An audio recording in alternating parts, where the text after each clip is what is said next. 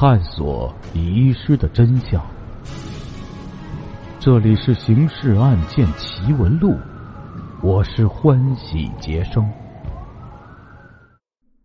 时间：一九八九年，地点：龙回县。案件进程：一百万数字太大了。贺方颂等人赶到新处，向王阳补牢，于是立即去哈市农业银行封款。可银行说，百万巨款已转到哈市景堂陶瓷商店的账户上，怎么办？当夜，他们找到朱义杰，硬磨死缠，要去绥芬河看货。接下来继续为您解密《刑事案件奇闻录》第八十一号档案：百万大诈骗揭秘。第五集。绥芬河是位于中苏边境，它西依大东北，东临苏联的乌苏里斯克，它的南面是流程四百公里注入日本海的绥芬河。这里呀，矿藏丰富，工业发达，和苏联的贸易往来大多从这里进出口。这次绥芬河之行，朱义杰明白事关重大。他带了三个人，一个是四十多岁的湖北大汉周家游，一个是五十多岁瘦高个子的老者。朱义杰介绍说，这是中国人民解放军原二十三军政委他岳父的朋友，他的知己。一个是年龄不到四十岁、国字脸、个子矮的中年人。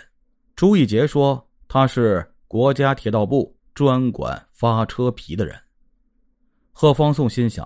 哎呀，难怪刚到哈尔滨时，那女秘书李芬猛夸朱一杰，他岳父肯定是个不得了的大人物。现在的高干子弟吃香的很呐，什么都做得到。到绥芬河后，朱一杰说，他和管车皮的人去边贸公司，周家友另有要事需办，要孙政委陪贺方颂。和龙显端游览中苏边陲的秀丽风光，领略异国风情。第三天，朱义杰和他们见面了。他故作遗憾的说：“嗯，人家厂里供不应求，得暂缓几时。咱们先回哈尔滨吧。”什么？贺方颂和龙显端惊呆了。半晌，他俩像是从噩梦中醒来一般，歇斯底里的喊。朱一杰，你这是诈骗呐！朱一杰，我们要告你呀！诈骗？笑话！咱有四个工厂，总价值不下两千万。说咱诈骗，咱现在就退款给你们。但是，朱一杰夫妇眼镜鼻梁，狠狠的说：“你们要负责这笔生意的一切经济损失五万元。”啊！其实，朱一杰一打一拉，口气又缓和说。咱并不是说没货给你们嘛，只是缓些时候。对，对，这是缓些时候。专管车皮的那人附和说：“你们知道吗？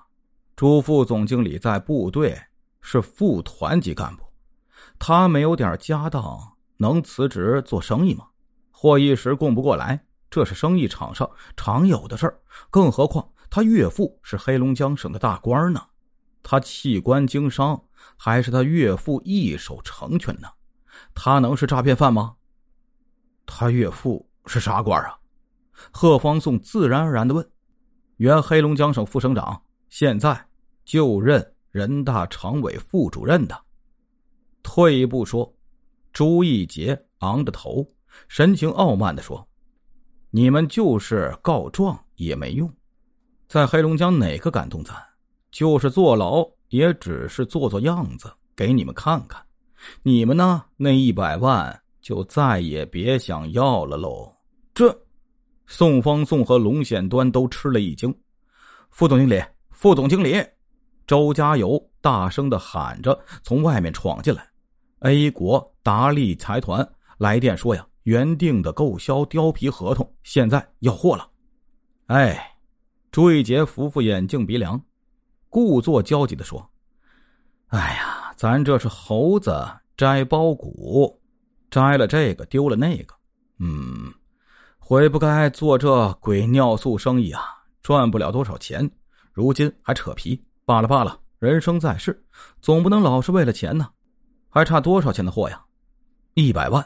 周家友回答：“算了，有多少货就给他们多少货，少赚点吧。”那丢了太可惜了。周家友说：“一百万到 A 国一个来回只需三个月，便可获纯利十几万了。”副总经理，暂向外借吧。借？周一杰仿佛才被人提醒般，大腿一拍：“对呀，借，和借款人平分利润。”接着，朱一杰。沉思一阵，对贺方颂说：“贺兄，就借你们这一百万，给咱周转三个月，利润平分，你们至少可得六万的纯收入，还供你们免费去苏联一游。反正尿素一斤也不会少，回扣费一分也不会丢，行吗？”贺方颂久涉江湖，早听说呀，东北有三宝：貂皮、鹿茸、人参。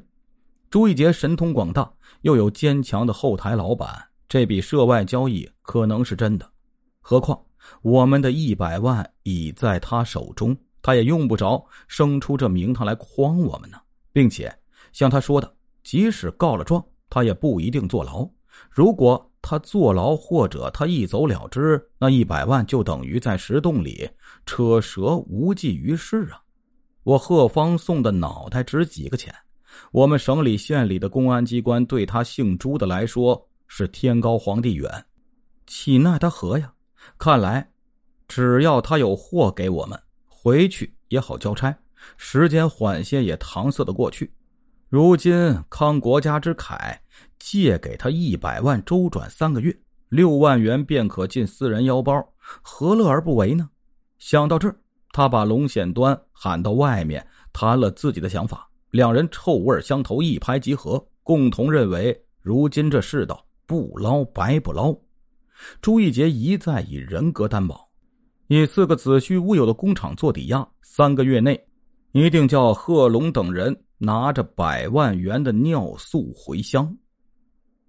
黄大信到哈尔滨后，贺方颂等人正做着腰缠万贯去苏联旅游的好梦。